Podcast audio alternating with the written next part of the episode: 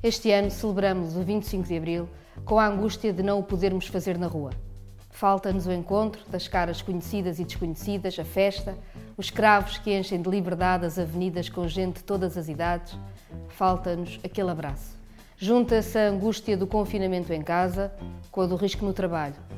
Para tantos, a perda de rendimentos e de emprego.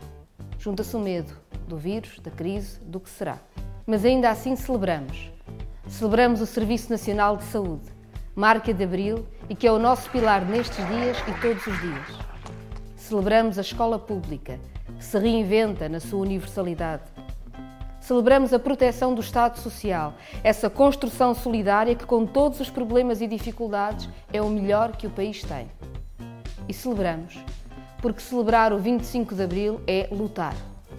Lutar pelo direito à habitação, pilar do Estado Social que nunca foi construído. Essa ausência condena agora quem fica confinado numa casa sem condições ou nem tem casa onde ficar.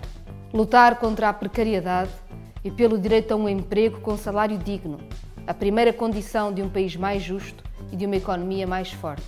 Celebramos o exemplo e a coragem de quem, nos tempos mais sombrios, soube sempre olhar mais longe.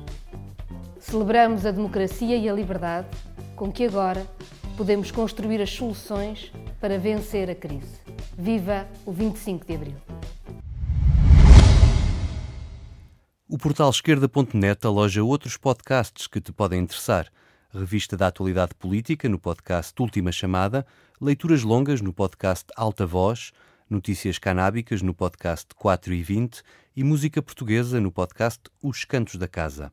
Encontra todo este som em esquerda.net barra rádio e subscreve os nossos podcasts na tua aplicação favorita.